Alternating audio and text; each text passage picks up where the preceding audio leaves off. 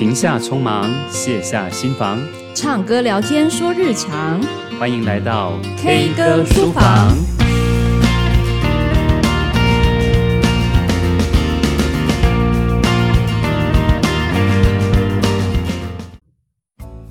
Hello，各位听众朋友，大家好，欢迎来到 K 歌书房，我是老苏。嗨，我是 K，耶！我们今天又在台北合体录音了，因为暑假到了，这个灯光美，气氛佳，然后不用担心音质，不用担心那个彼此麦克风会有那个共振啊、金属音啊、滋滋滋电流声什么的。对，然后老苏不用剪的要死要活的。嗯、但今天这一集啊，其实是呃那个时候老苏刚几学期结束，然后我有一天跟他聊到说，哎，那个。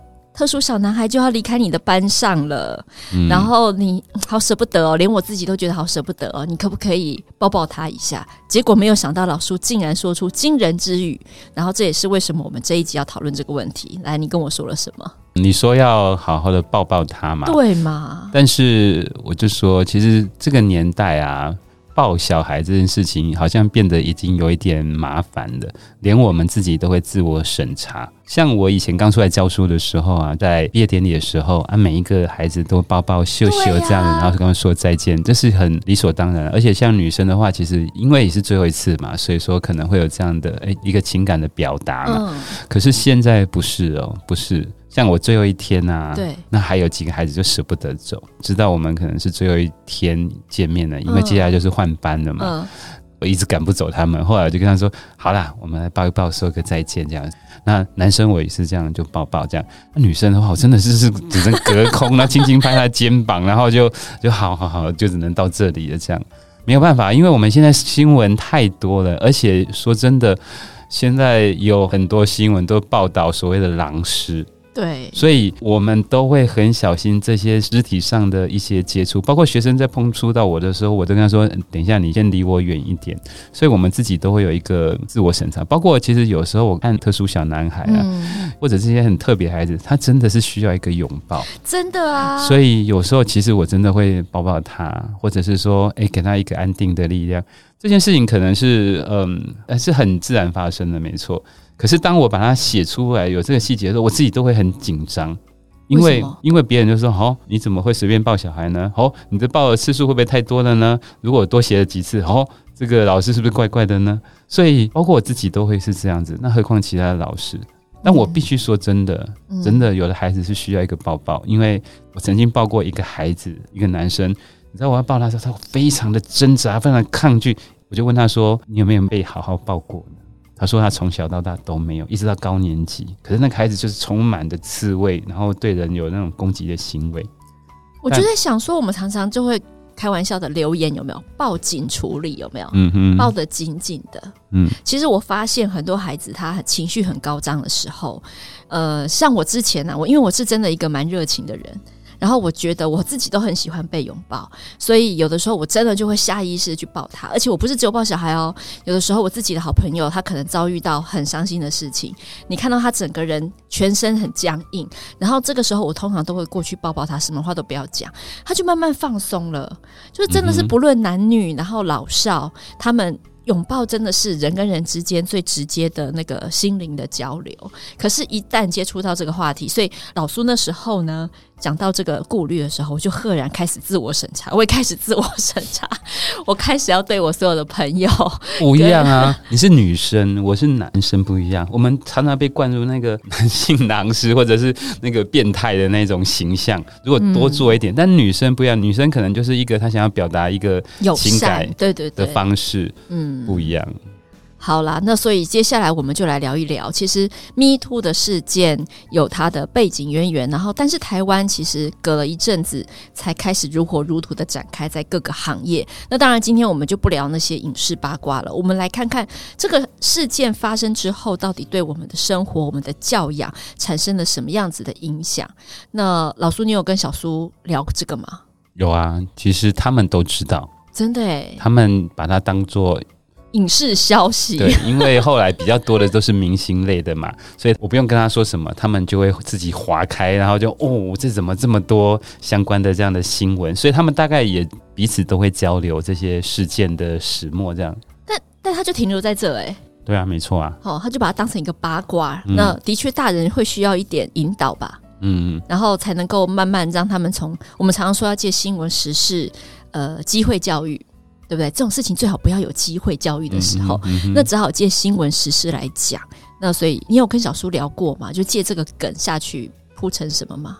我有跟他聊过几次啊，他总是会觉得他会保护他自己，他没有那么的傻。真的，我女儿也这样、欸，真的，真的，他们都是这样想。而且他还说一句话，就说现在我们都知道了，然后这些事情我们学校老师也都会跟我们讲，嗯，所以呢，应该不会发生在我身上啦。对，他会觉得说，这个事情公开了之后，接下来那些人可能就会收敛很多，就更不敢做了。对，而且现在有什么法，什么什么法会保护我们啊，所以我们可以。比较没有那么容易被得逞，他们的想法是这样子。真的，但我就看着我们家小姐，然后心里想说：“你这个从小到大都会像那个黄鼠狼被车灯一照就会僵在原地，嗯、动弹不得的人，你现在跟我讲的这么大声是怎么样？”嗯，我家女儿是说，她如果真的发生了，她会大声骂他，然后她会咬他、踢他、踹他这样子，然后她要扮演出那个很凶狠那个角色，让他不敢靠近她这样子。我后来跟我女儿讲了一件发生在我自己亲身经历的事情。嗯，哎、欸，我个人应该在大家的眼里，包括在我女儿眼里，应该算是一个凶狠的人。从小也是打男生打到大的人。嗯、你知道有一次国中补习，我自己回家，我走在暗巷里面，那条路是我回家必经之路，我熟到不行。突然有一天，迎面走来一个男生，好啊，看起来也很正常，他也没有什么特别猥亵啊，露哪里都没有。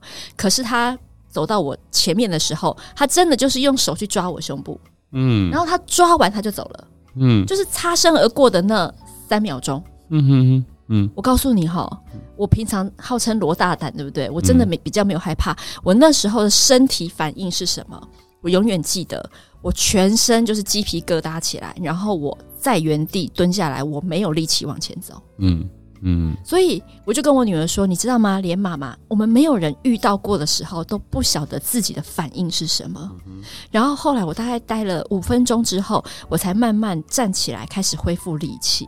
嗯哼，所以当下我的身体是怕到我自己的意识没有办法控制的。所以我就跟我孩子讲说：“哎、欸，你千万不要觉得你已经知道，然后你可以处理。”我说：“因为你没有碰到过，你就是永远要去做不一样的心理准备。”我也跟我女儿讲同样的类似的讯息，例如说，我就跟她说：“你知道吗？连馆长那个 muscle 男，然后前阵子也有上新闻，他就说他被性骚扰，嗯、有一个男性的网友就是粉丝之类的，默默的摸他，连续摸了五分钟这样子。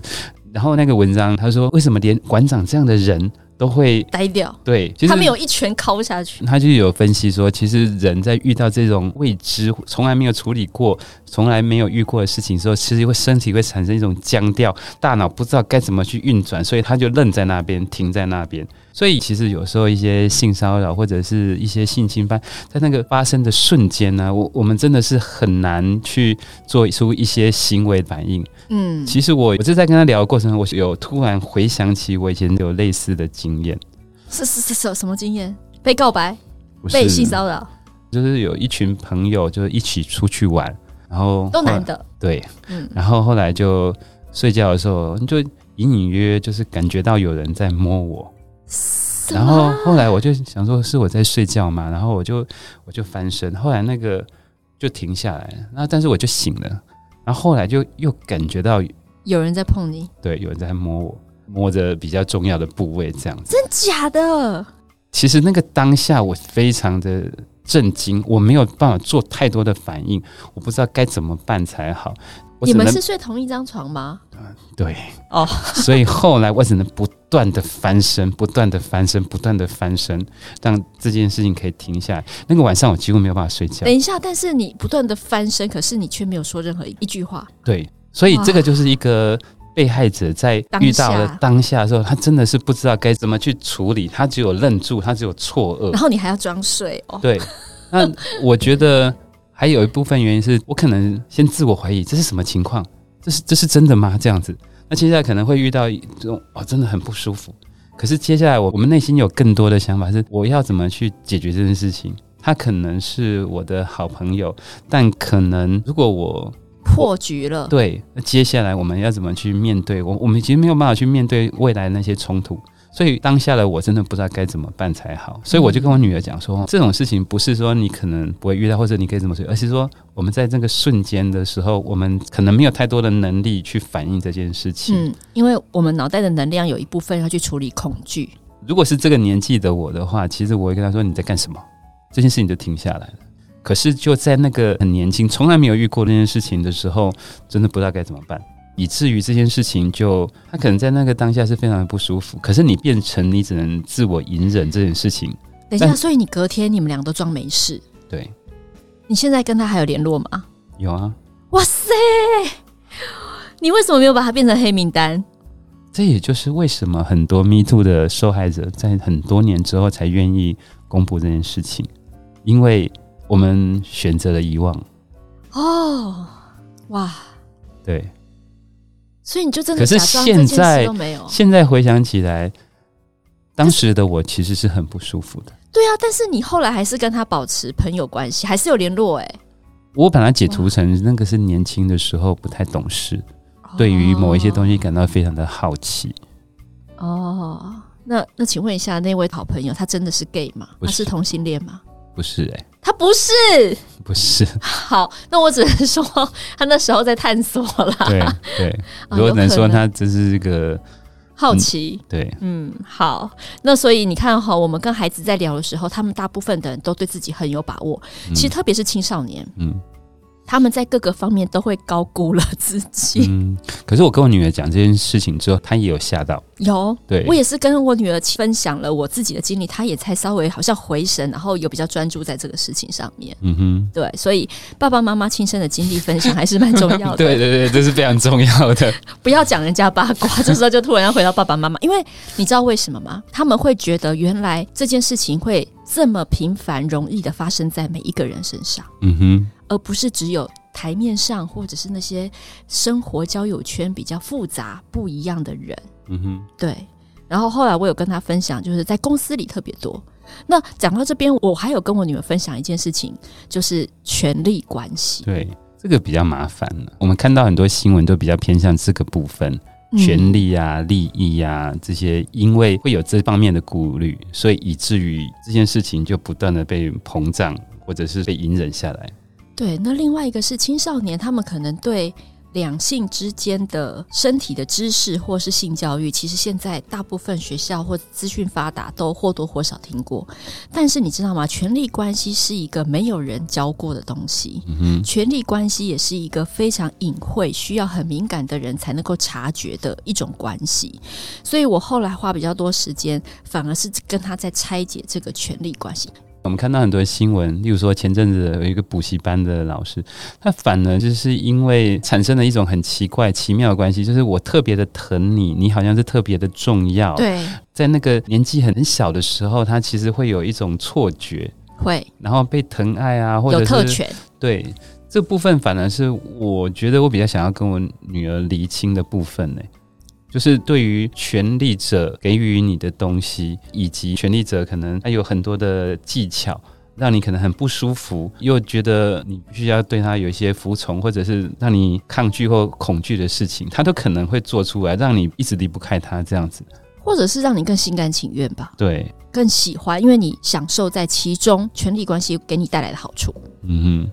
听到你刚刚讲这个比较像是给糖吃的权力关系，因为它会更加让人着迷，嗯，然后孩子不会防备，所以他就很容易掉进去那个坑，嗯。那我就想到我以前，其实我这个真的是回想起来的，但他还不算到迷途但的确是有老师对我特别的好，然后特别的照顾。那个照顾可能是到，比如说呃，请公假出公差，可是呃，其实是带我出去玩。嗯哼，然后带我出去玩，可能就真的是只有他跟我。哦，我跟你讲，我现在回想起来，我自己都想说啊，我那时候是一个背包线啊，嗯、这 真是很恐怖的一件事。嗯，可是当下你知道，我那时候就很开心，就觉得哇，我可以出去玩呢。我这辈子还从来没有跟异性的学生单独出去。对吧？所以我就觉得我那时候很攻啊！我连现在带着男生单独出去，我都其实觉得很害怕，我会不会被人家贴上那个变态的那个标签呢？或者说你恋童癖？对啊，对啊，对啊！哦，老师现在真的很难为，只是带他去吃个麦当劳，就他生活过得很辛苦，但是我就觉得心里好紧张，压力有够大的。你可能要不同桌哦。好，你继续讲完。没有，然后。然后就出去玩，然后的确在玩的过程当中，老师就会跟我分享他私生活的一些烦恼啊，或者是心情。其实如果要比对起来的话，是真的都有吻合。比如说对方在示弱或者是什么，嗯哼啊，但是因为本人那时候就是少根筋，然后就一直觉得很好玩，然后就觉得你一直跟我讲这些事情要干嘛，我也觉得很烦人。我完全跟一般女生不太一样，嗯、既没有同情心，也没有同理心，嗯、就只会觉得啊，这个地方好漂亮，那个地方好好玩哦。嗯、然后，所以我就全身而退。但其实他带我出去两次到三次，嗯嗯，所以少根筋也是不错的，对不对？对，你让他觉得失去啊，对，失去的一种兴趣，这样子，失去了粉红色泡泡，哦、通通被戳破。可是我后来有跟我女儿分享这件事哦。因为我跟他说，我的确没有想太多，因为我不觉得这个老师会怎么样，我很信任他，就真的就是像一个呃长辈，然后大哥哥。那因为我的确心灵比较早熟，所以我的确谈得来的都是年纪比较大的长辈。嗯哼，我那时候真的没有设防，但是现在回想起来，呃，好家在我碰到的是好人，未来不确定我们每一次都能碰到好人的状况之下。我还是把我这个很丢脸的经验跟我女儿分享，也讲出来跟大家说。就我们并不是想要让每个人都成为坏人，但有的时候呢，我们也不要不小心让对方成了被指责的坏人，嗯、对吧？嗯哼。所以最好呢，还是不要有单独的机会，尽量做什么事情都是在大庭广众之下。嗯我这边要推荐一本书，叫做《打开犯罪心理学的大门》。那这里面是怎样？我现在要研究犯罪心理学，这里面有讲什么？你为什么用那个眼神看着我呢？我觉得一下子落到犯罪心理学很 可怕哎、欸。没有，它里面有有收录一个章节，我觉得蛮有趣的。它叫做日常活动理论，它是一个犯罪学者所提出来的。他说，当犯罪的事件发生的时候，其实我们往往就检讨加害者跟受害者的角色。他说，其实这个犯罪要形成，还有其他重要的原因。另外一个很重要没有被探讨到，就是监视者，也就是第三者。什么意思呢？就是说，当这个现场如果有一个监视者，有第三者出现的话，这个犯罪就比较不可能发生。嗯，所以犯罪通常只有犯罪者跟一个对象。但是如果这个场合里头其实是有第三者以上很多人出现的时候，这就不容易发生。还有就是，他还要再乘以一个场合跟时间。嗯，也就是我们之前有提过，那个场合如果是比较私密或者是不容易被发现，它就可能会比较容易成立。那时间也有关系，那个早上啊，跟越晚上啊，其实是有差别的。所以，如果我们可以把这些变音，我们去辨识，控制的控制住，对不对？这件事情就比较不太容易会发生，或者是说，那个犯罪者比较不敢做出这些行为出来。对，那或者是反过来说，就是这些都可以成为是检查的线索。嗯，比如说有些人要约你，每次都约晚上。嗯。怎样白天都不行吗？很奇怪哦，所以那些人就是那个没有啊。如果他刚好符合这个条件，然后他又约你到一个隐秘的地方，那是不是就很有可能？他的动机我们就要去对不对？那不然的话，你可以试探他嘛。你可以说，那我们约在哪里好不好？那如果他今天心里面没有什么其他的念头，也许他就答应了嘛。嗯哼，所以我会把它反过来变成是一个线索，试探的线索。对，你看你刚刚讲的那个第三者，我就犯了多少的错？嗯哼，只是好家在我们是在白天。对，因为四点放学，我就要回到学校。哦，所以因为还好你有时间这个把持，但你的场合实际是危险的。你去看海了？对，我去看海。而且我还去密闭的车子里头，对，而且我还去那个很漂亮的田园餐厅，然后餐厅都没有人，只有我们两个人。嗯，我现在回想起来，真的一身冷汗，你知道吗？我想说，哇，我那时候很呛哎，真的。还好你有时间这个保护你，这个变音保护着你。四点我要回家。嗯嗯。那讲到书，我这边有另外一本书，这本图文书的名字是《这不是没关系》。二十则性暴力受害者的图像故事。其实老实说哈，这本书推出来的时候，出版社就找我推荐，然后我二话不说就推荐，因为我知道这是一本不会卖的书。他讲的都是真人真事，而且是全世界的真人真事。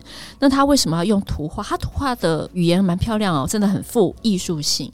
是因为有的时候受害者他甚至没有办法完整的讲出来，嗯，因为有很多事情是他不是用讲的。性侵、性骚很多都不是用讲，都是用做的。嗯哼，暧昧的行为，或者是那个前兆是什么？所以它里面讲了很多呃国外的案例。然后呢，有的是在公车捷运上，哇，这个我们平常也常碰到，对不对？嗯哼。啊，有些人公车捷运上他不一定对你做了什么，但是他很可能就是丢下一句话、两句话，会让你受伤到不行。嗯哼。呃，我就想起来，我大学的时候去二轮戏院，就是你知道泡在电影院二轮戏院看。有一次我印象很深刻，我旁边坐一个陌生的男子，他一直靠过来，可是我以为他是坐在太边边的，以至于他看不到电影。因为二轮戏院其实都不是环境没有太好，可是他近到我可以感觉到他的心跳，他的体温就在我旁边。然后我那个时候想换位置，但是我换不了，因为我旁边刚好那一轮都是我同学。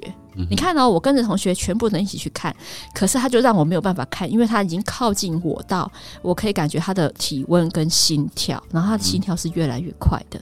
所以后来我那个电影结束之后，我就立刻跟我同学说我不看了，我要回去。嗯嗯。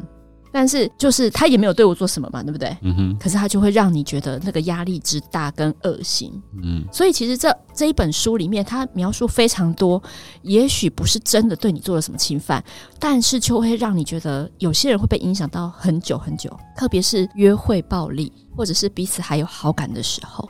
我觉得这一波的 Me Too 运动，某种来讲，其实是一个很正向的力量。因为说真的，这 Me Too 运动从二零零七年在欧美开始流行之后，你看也过了这多少年才来到了台湾。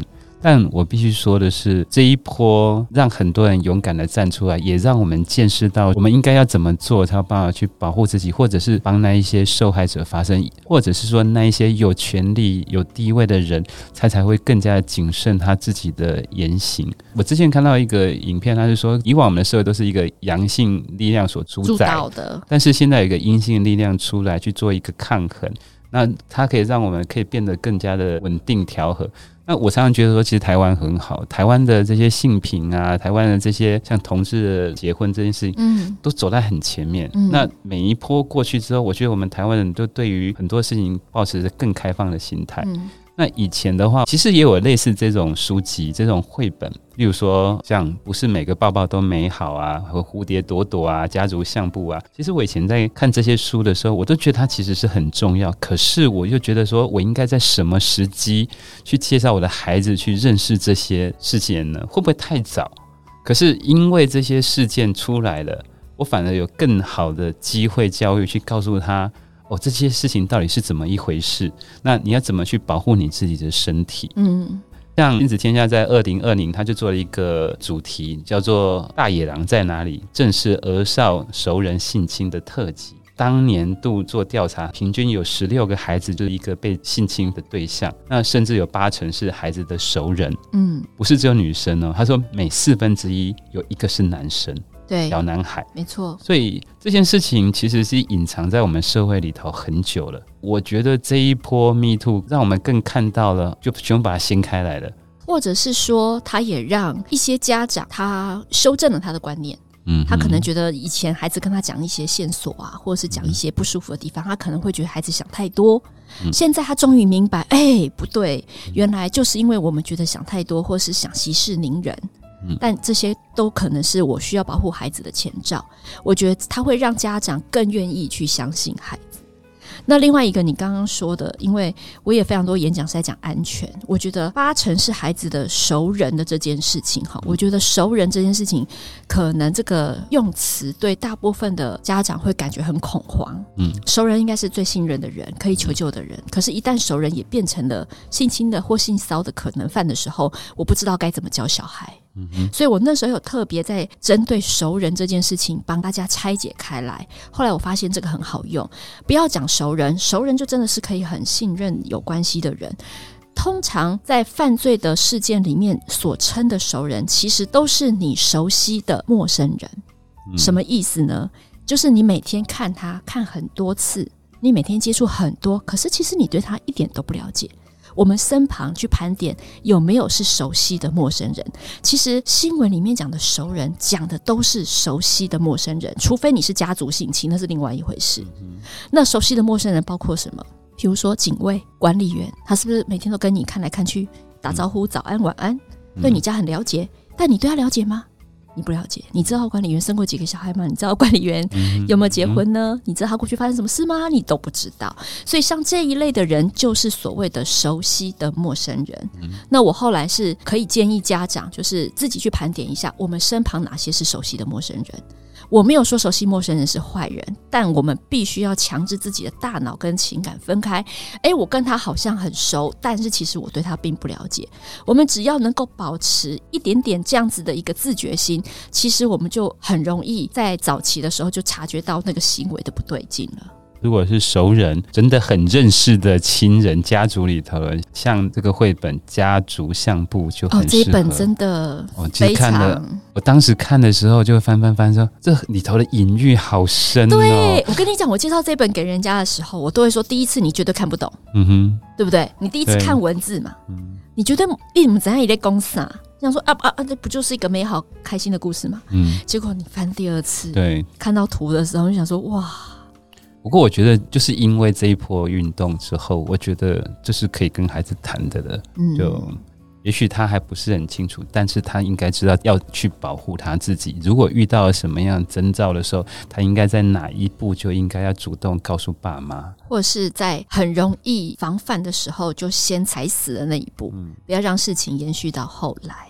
其实我后来发现，这一波运动让我们身旁所有的朋友们，大家讨论的时候，每一个人几乎都碰到过。嗯，那如果是这样的话，我相信每个爸爸妈妈应该都很容易跟你的孩子开启这样的话题，就像我跟老苏一样，会回忆起过去的一些 不想记起的东西。其实真的都忘了，但是瞬间，其实他从来都没有忘记过，只是我们把它盖起来而已。好吧，那现在爸爸妈妈听到这集之后，就麻烦你掀开你的水沟盖，把把那个不堪回首的回忆拿出来，然后告诉孩子：哎、欸，你知道吗？他真的是很容易每个人一生当中都碰到的话题，我们要及早做准备哦。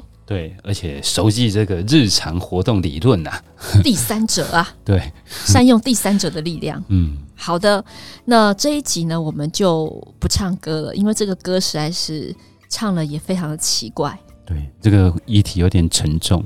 嗯，然后唱谁的歌都不对，因为那些人可能都被迷吐了。啊、其实我们有你的一个歌，后来想到，哎，也是 对这个，嗯、我唱他的歌，我可能换我被延伤了、啊。真的。好，那今天就先聊到这里喽。嗯，如果你喜欢我们的 podcast，不要忘记按五颗星按赞，然后呢，分享给更多的人。谢谢你，下次再见，拜拜，拜拜。